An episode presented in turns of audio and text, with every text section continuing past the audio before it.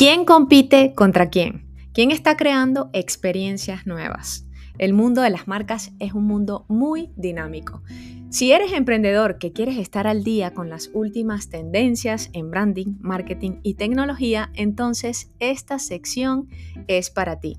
Noti en un 2x3. Suscríbete al podcast y activa la campanita de notificaciones para que no te pierdas ningún episodio. Están hechos con mucho cariño y enfoque para ti y para tu marca.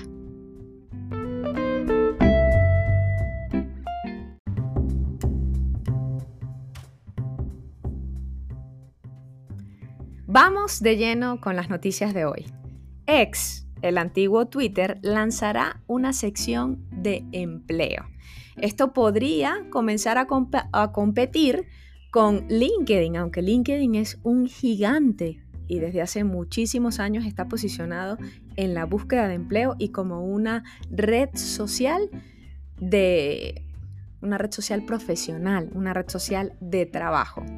X creará un feed, es decir, una línea de tiempo específica para esta sección de empleo, donde se podrán ver ofertas y donde estaría la posibilidad de poder buscar trabajo a nivel mundial esta, esta opción la vienen trabajando desde hace algún tiempo ya, está en versión beta y está enfocada en que la plataforma se pueda convertir en una super aplicación. Anteriormente te había comentado acerca que eh, eh, Twitter había cambiado su nombre a X y que quería y quiere convertirse, ese su objetivo, en una super aplicación. Vamos a ver si una vez que se lance esta opción, entonces ya eh, se convertiría en una competencia, entre comillas, para LinkedIn. Aunque yo creo que desbancar a esta plataforma, a LinkedIn, a esta red de trabajo del puesto número uno en el mercado está bastante complejo y dudo, dudo que lo logre, la verdad. Aunque Twitter pues ya tiene millones y millones de usuarios, creo que esa sería una ventaja. La noticia número dos, Meta, la empresa dueña de Facebook, Instagram y WhatsApp, lanzó herramientas para edición de video e imágenes usando, adivinen qué, inteligencia artificial.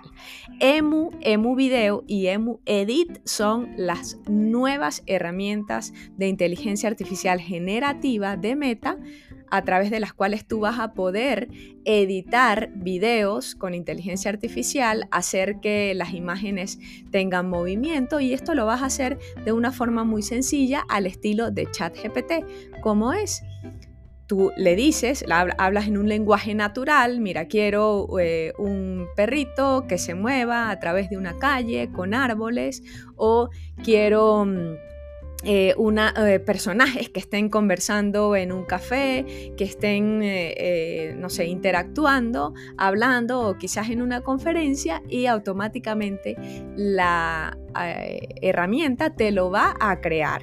Y hay algo aquí súper potente en Emu Edit, que es el nombre de la herramienta de edición. Y es que si tú ves el resultado y quieres editar algo, puedes tener la opción de hacerlo en cámara lenta y ver los cambios cambios en tiempo real en un video que has, creado eh, recién hace unos segundos. Yo lo vi y la verdad es que es bastante divertido. Yo te recomiendo que lo puedas probar. Te voy a dejar el link aquí en la descripción para que tú entres y explores esta herramienta. En la actualidad, Emu Video se encuentra en fase beta se encuentra en fase de investigación y de demostración y no se ha dado fecha oficial de cuándo sería el lanzamiento. Sin embargo, esta, esta herramienta genera y, vuelve a hacer eco en el dilema ético que hay con el uso de la inteligencia artificial. Plantea, de hecho, una amenaza, como lo decían eh, la Asociación de, Actores de Hollywood, una amenaza para las profesiones creativas y para todas las personas que eh, eh, puedan tener quizás un clon digital o que estas herramientas generen un clon digital. Por eso también hay algunas restricciones en el uso de algunas herramientas. Por ejemplo, yo te he mencionado herramientas como Lexica. Lexica es una herramienta para crear imágenes de igualmente de forma generativa, es decir, a través de un texto en lenguaje natural, y hay ciertas restricciones o ciertas palabras que no te permiten crear personajes. Y esto para mí es sumamente importante porque creo que la regulación de la inteligencia artificial debe venir de parte de nosotros. No podemos eh, dejar que esto se salga de control. Y siento que si bien tiene una parte muy positiva, tiene una parte que también no lo es tanto y necesitamos ponerle mucho foco porque hay mucha preocupación en la, en la fidelidad de estas imágenes y de estos videos en los que quien no tenga afinado el ojo pues puede confundirse y puede creer que esto es real. Pasamos a la noticia número 3. El gigante tecnológico Google ya es dueño de otro chatbot. El chatbot se llama character.ai y apunta a un público bastante joven. Este chatbot está, digamos, siendo un primo hermano de BART de Google y será competencia o pretende eh, convertirse en la competencia de ChatGPT y de Bing, que ahora se llama Copilot, que es el chatbot de o el, chat con, eh, usando inteligencia artificial de Microsoft, del explorador, eh, lo que antes conocíamos en nuestra época, si tienes más de 30 años, como Internet Explorer y ahora se llama Microsoft Edge. Entonces, este tipo de, chatbots se diferencia de esta de estos que te he mencionado, de Bar de Google o de ChatGPT, por tener la capacidad de crear experiencias interactivas y entretenidas. Este chatbot ha sido creado por ex empleados de Google que se llaman Noam Chasir y Daniel de Freitas. A mí me parece esto bastante curioso porque la gente, eh, todos sabemos que Google es una gran escuela. Quienes logran trabajar en Google, pues desarrollan mayormente su capacidad creativa y capacidad para efectivamente crear productos y servicios nuevos, lanzan una compañía o una startup, renuncian a Google y luego Google llega y les dice, hola, ¿qué tal? Eh, ¿Tienes dinero para financiarte? No, no tenemos. Listo, te lo compro. Esto es, la verdad, a mí me parece una locura porque siento que es un monopolio bastante grande de estas gigantes tecnológicas y creo y considero que si bien es importante ponerle foco a las herramientas que salgan, míralo también, y te invito a que, a que lo veas desde este punto de vista, desde el punto de vista de un negocio, de un modelo de negocio, de una marca, una com o una compañía, una empresa que pretende tener la mayor participación en el mercado.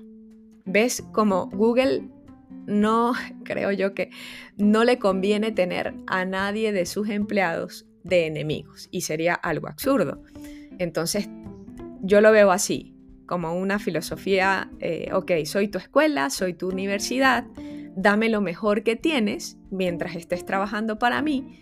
Cuando te vayas, sales por la puerta grande, te doy las gracias por haber aportado mucho a la compañía, anda a crear tu startup y en un año yo te la compro.